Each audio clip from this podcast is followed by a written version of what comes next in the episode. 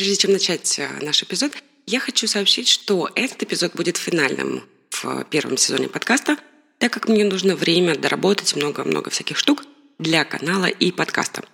Но нет повода грустить, так как я вернусь с новым сезоном уже 3 марта. И все будет э, лучше, круче и больше. Спасибо всем, кто был со мной эти шесть месяцев. Вы крутые. Итак, давайте начнем.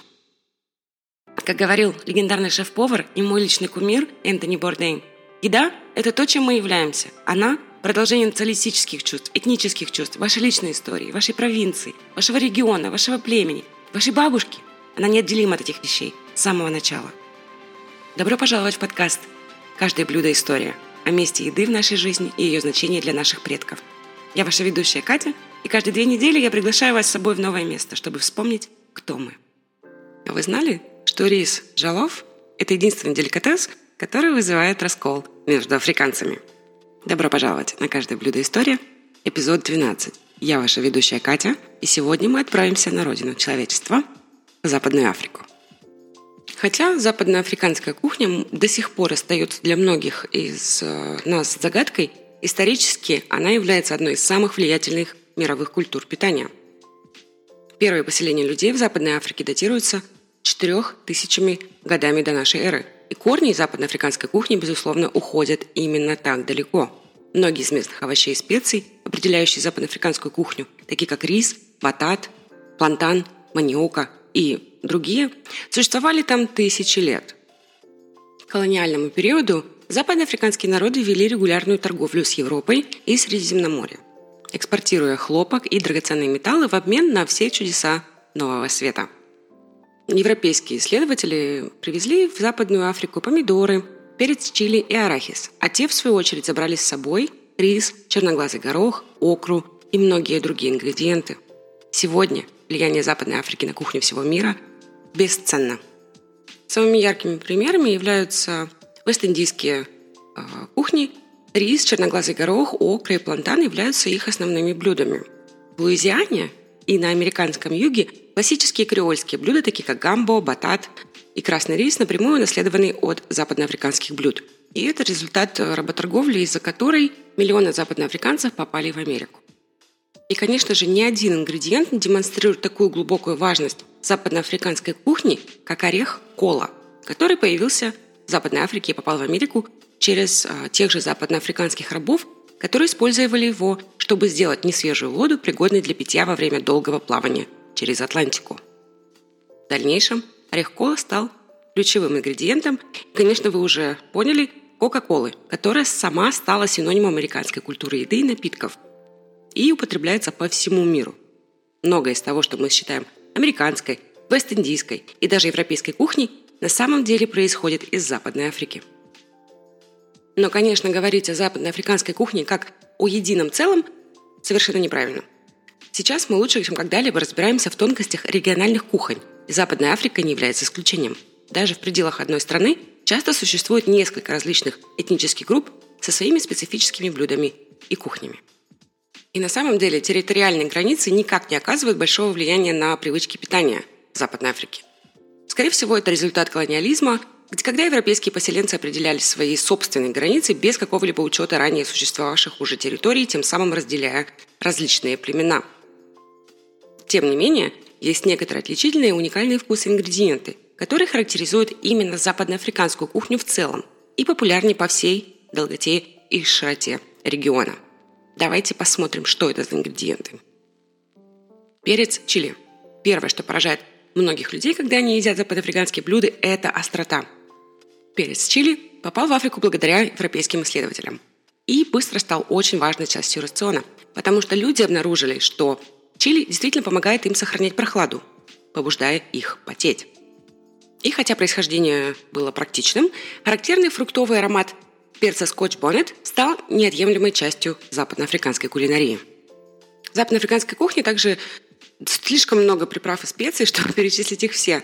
Но есть несколько особенно примечательных и уникальных такие как райские зерна, также известные как перец мелагета. Это семена гвинейского перца, распространенного по всей Западной Африке, с перечным вкусом, в котором есть нотки кардамона и кориандра. Зерна селима также известные как стручки уда. Это стручки тропического дерева. Их часто измельчают и добавляют в тушеное мясо для придания глубокого муксусного аромата, а в Сенегале их коптят и используют для ароматизации популярного сенегальского кофе под названием туба. Также очень часто используются э, бульонные специи как в жидком виде, так и в виде кубиков, которые нам очень всем знакомы. Но западноафриканские повара готовят свой собственный эквивалент бульона под названием сумбала. Традиционно его готовят из семян нери, также известных как бобы саранчи. Семена варят, чтобы удалить оболочку, затем очищают и ферментируют, придавая полученной пасте резкий, богатый умами вкус. Этот процесс имеет много общего с приготовлением мисо в Японии. На самом деле, использование соевых бобов становится все более распространенным и в Западной Африке тоже, поскольку семена нери менее распространены и труднее поддаются обработке – Рис – это король. Рис культивируется в Западной Африке не менее трех тысяч лет, что делает его одним из старейших и наиболее важных основных продуктов западноафриканской кухни. Он является основой самого известного блюда региона – риса джолов, который мы, кстати, будем учиться готовить. А также других важных блюд, таких как сенегальский тьебуджен, ганский уачей и вездесущим гарниром к другим мясным, рыбным и овощным блюдам – когда-то давно западноафриканская диета почти полностью состояла из овощей. Сейчас, конечно, это не так, но овощи по-прежнему играют огромную роль в каждом блюде. Клубни и корнеплоды всегда присутствуют на западноафриканском столе. Особенно сладкий картофель батат, плантаны и маниока. Плантаны – это, кстати, овощной вид бананов. Потрясающая вещь, которую можно жарить и употреблять как на завтрак, э, как делают э, в Южной Америке, кстати. Э, очень жаль, что в России он не популярный, его совершенно невозможно найти. Ну, я отвлекаюсь. Как раз таки плантан, батат и маниоку измельчают, чтобы приготовить фуфу. Крахмалистую, похожую на тесто кашу, которую едят с супами и соусами. Вы просто берете пальцами шарик, делаете в нем углубление и зачерпываете, чтобы углубление заполнилось супом, а затем едите. Боже, потрясающе. Пищу также употребляются сотни сортов э, листовой зелени, включая листья тыквы, маниоки, баобаба и сладкого картофеля. И, конечно же, знаменитый черноглазый горох, который употребляют в блюдах из риса и вкусных оладьях акара. Мясо и рыба традиционно не составляли большой части западноафриканской диеты. Изначально она была ориентирована на овощи, но в наши дни они играют гораздо большую роль. Поскольку большая часть Западной Африки имеет выход к Атлантическому океану, морепродукты невероятно распространены на ее побережье – их часто едят свежими, но их также сушат и коптят, превращая в очень ароматную рыбную приправу, которую э, добавляют к супам и тушеным блюдам.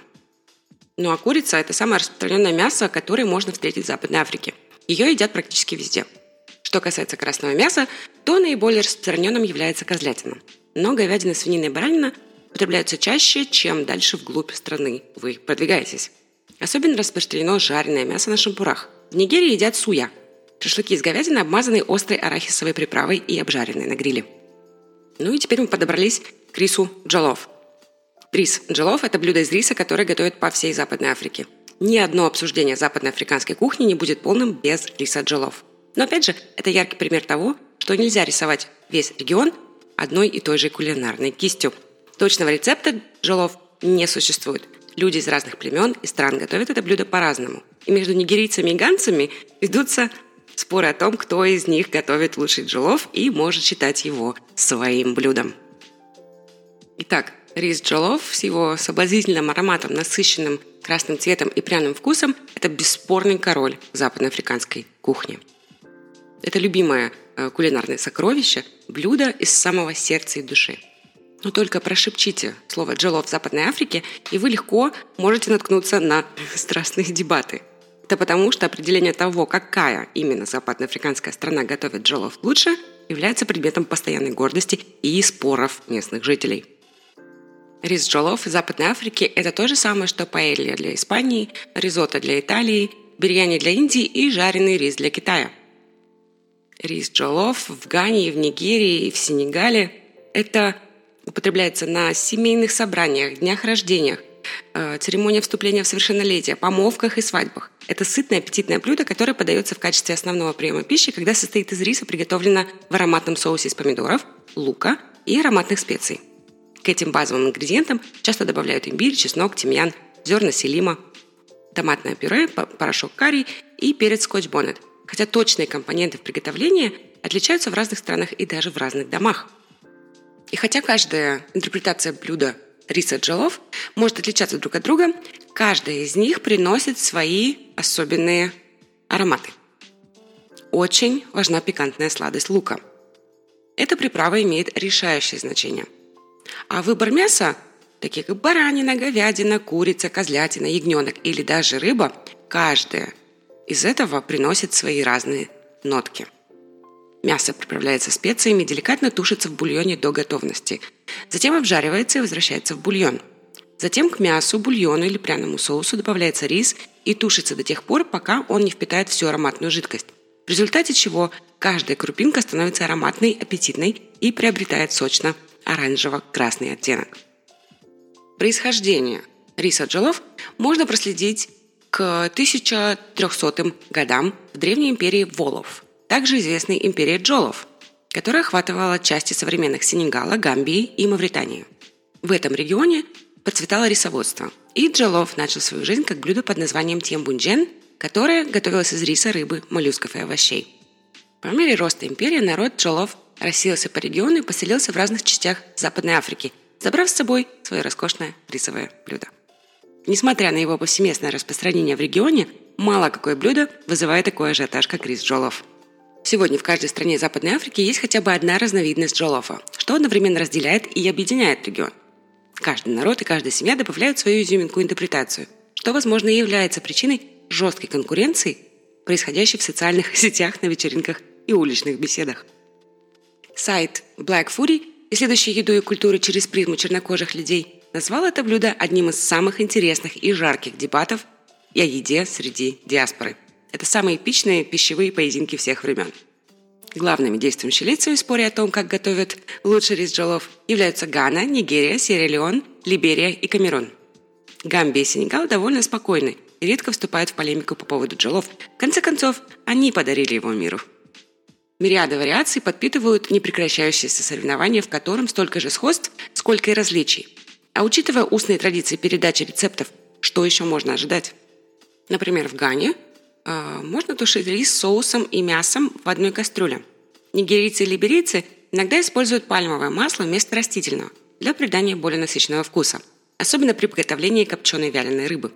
В Нигерии и Камеруне красный перец часто смешивают с основными ингредиентами – луком, помидорами и перцем чили для придания яркого вкуса и едва уловимой сладости – а иногда в Гамбии даже добавляют копченых улиток, что является традиционным ингредиентом в Гамбии и Сенегале. Нигерийский кулинарный писатель Джиджи Маджири Угбома считает, что вражда между Ганой и Нигерией по поводу джолов является, пожалуй, самой острой дискуссией о еде среди любой диаспоры. Эти две страстные нации, кажется, любят ненавидеть друг друга, и обе считают, что их рис джолов лучший. Одно из главных различий – тип используемого риса. Ганцы используют ароматный рис басмати – который придает ему дополнительный вкус, а нигерийцы – длиннозерный рис, считая, что он лучше всего впитывает вкус. Обе страны наслаждаются этим нежным поддразниванием, воспринимая его как битву умов, которой каждая пытается измотать другую словами. По иронии судьбы, эта вражда на самом деле сближает нигерийцев и ганцев, говорит Угбома. Это язык любви между обеими странами, и он похож на динамику братьев и сестер, дразнящих друг друга. Музыканты тоже присоединились к этой перепалке. Эйкон заявил, что либерийский Джолов лучший, хотя он родом из Сенегала. Певица из Ганы, сестра Дебора, в 2016 году выпустила гимн под названием «Гана Джолов» с текстом «Гана Джолов Ями, Nigerian Джолов is funny», что можно перевести как «Ганский Джолов – это вкуснятина, а нигерийский Джолов – это просто шутка». Сенегальский шеф-повар Пьер Тиам, владелец ресторана «Тиранга» в Нью-Йорке, считает, что этот балаган одновременно игривый и очень серьезный. «Я бы хотел, чтобы все войны велись так, как война за Джолов. Никаких убийств, никакой крови», — сказал он. «Я также считаю, что победителей никогда не будет». Он также говорит, что каждый считает, что его мама готовит лучшее. Ему нравятся и нигерийские, и ганские, и даже сиерра блюда джолов, но, по его мнению, ничто не сравнится с оригинальным блюдом – сенегальским джолов. Как бы ни нравились западноафриканцам эти добродушные разногласия, несомненно, их любовь к этому блюду может и объединить их – Легко понять, почему весь ад разразился в Великобритании, когда знаменитый повар Джейми Оливер приготовил рис джолов и поделился рецептом на своем сайте в 2014 году. жители Западной Африки забыли, что у них идет война за джолов на тот момент, и возмущенная их коллективная реакция заключалась в том, чтобы бросить все, взяться за руки и обвинить сайт Оливера. Возможно, они спорили о том, чей джолов лучше в Западной Африке, но они не собирались позволять кому-либо посягать на их кулинарное сокровище. То есть все мы знаем, что общий враг объединяет.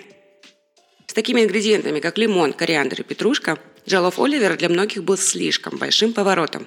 Хотя он и подчеркнул, что его рецепт – это его собственное представление об этом блюде. Африканцы же были обеспокоены тем, что если это останется без внимания, то культурное присвоение может легко сделать версию Оливера официальным рисом джолов. Но тем не менее, в целом дебаты по поводу джелов были положительными и повысили осведомленность и интерес к западноафриканской кухне.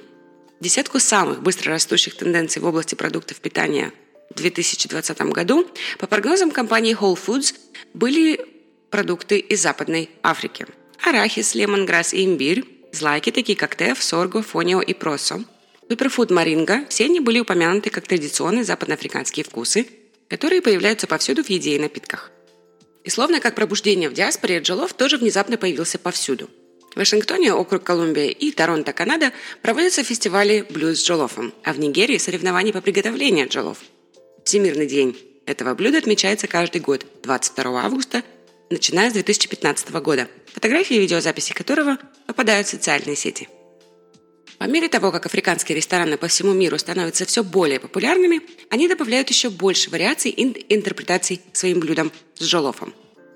В лондонском ресторане Икои готовят копченый рис джолоф с крабовым кремом, а в ресторане Теранга рис джолоф обретает новую форму в древней веганской чаше, дополненной рагу из сладкого картофеля и черноглазого гороха, рагу из капусты и органического красного пальмового масла, а также пряными плантанами. Независимо от того, едите ли вы сенегальский, нигерийский, ганский, либерийский или же камерунский джолов, есть несколько основных ингредиентов, которые придают этому рисовому блюду его фирменный вкус – помидоры, лук и перец. Каждой кухне есть свой способ его приготовления, так как кулинария изменчива, как настроение повара.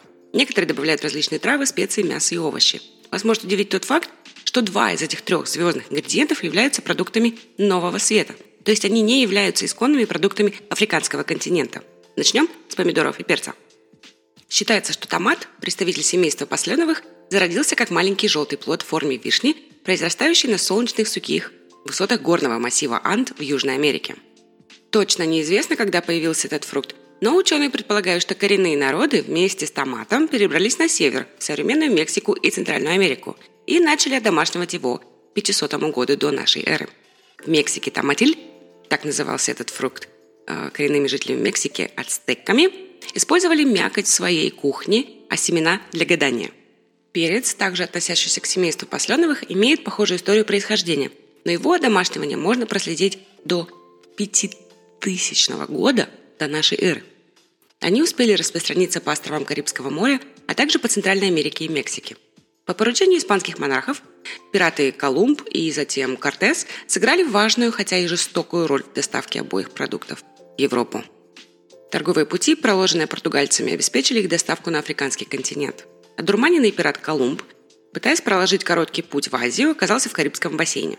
Найдя убежище у коренного народа Таина, в современной Ямайке, Колумб совершил акты геноцида, когда гостеприимство Таина истощилось.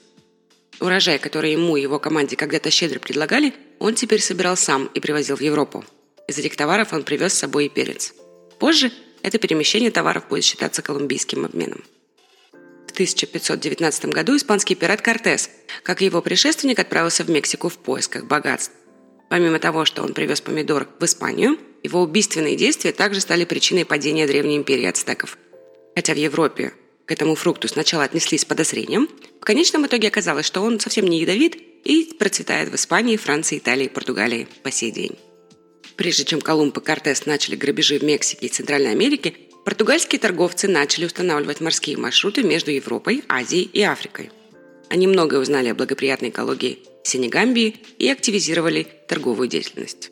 К середине 1500-х годов португальцы были активно вовлечены в торговлю рисом в Индийском океане. Из Азии они привезли сорта влажного риса, подходящие для тропической среды региона, а из Европы – томат. Важно отметить, что в регионе к югу от реки Сенегамбия уже выращивали рис, а также соргу и просо. Кстати, просо – очень знакомое нам ингредиент, и из него получают пшенную крупу. Но введение азиатского риса подняло производство на новый уровень. Рис, который сейчас обычно используется для приготовления этого блюда, относится к азиатским сортам.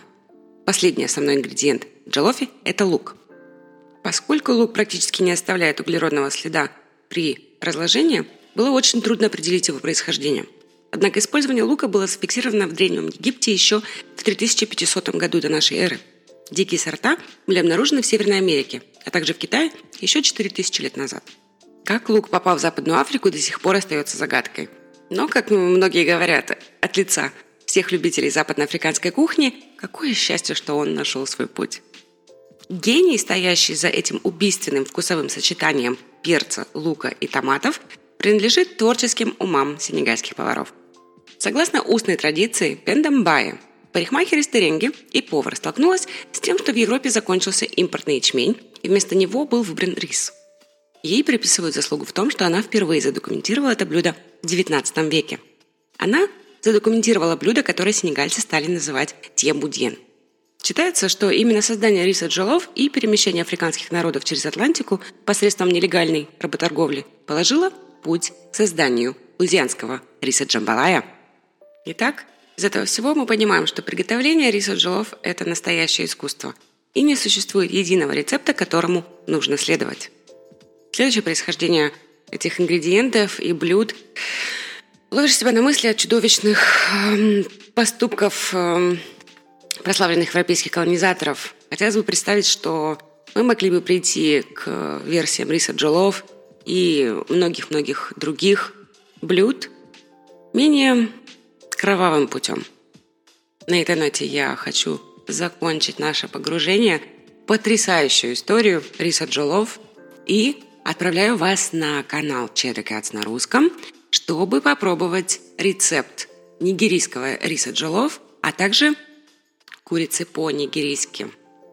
Для меня э, курица по-нигерийски очень э, нежно любима мною, потому что 20 лет назад, уже 20 лет назад, когда я жила в Англии, я жила с потрясающими ребятами из Нигерии, и они часто готовили эту курицу – кстати, когда мы расставались, мы обменялись двумя рецептами. Нигерийской курицей, а я им дала рецепт нашего плова, так как мы готовили эти блюда друг другу. И это потрясающая история о том, как культуры взаимосвязаны и взаимодействуют с собой. Кто-то увез плов в Африку, а я привезла нигерийскую курицу в Россию.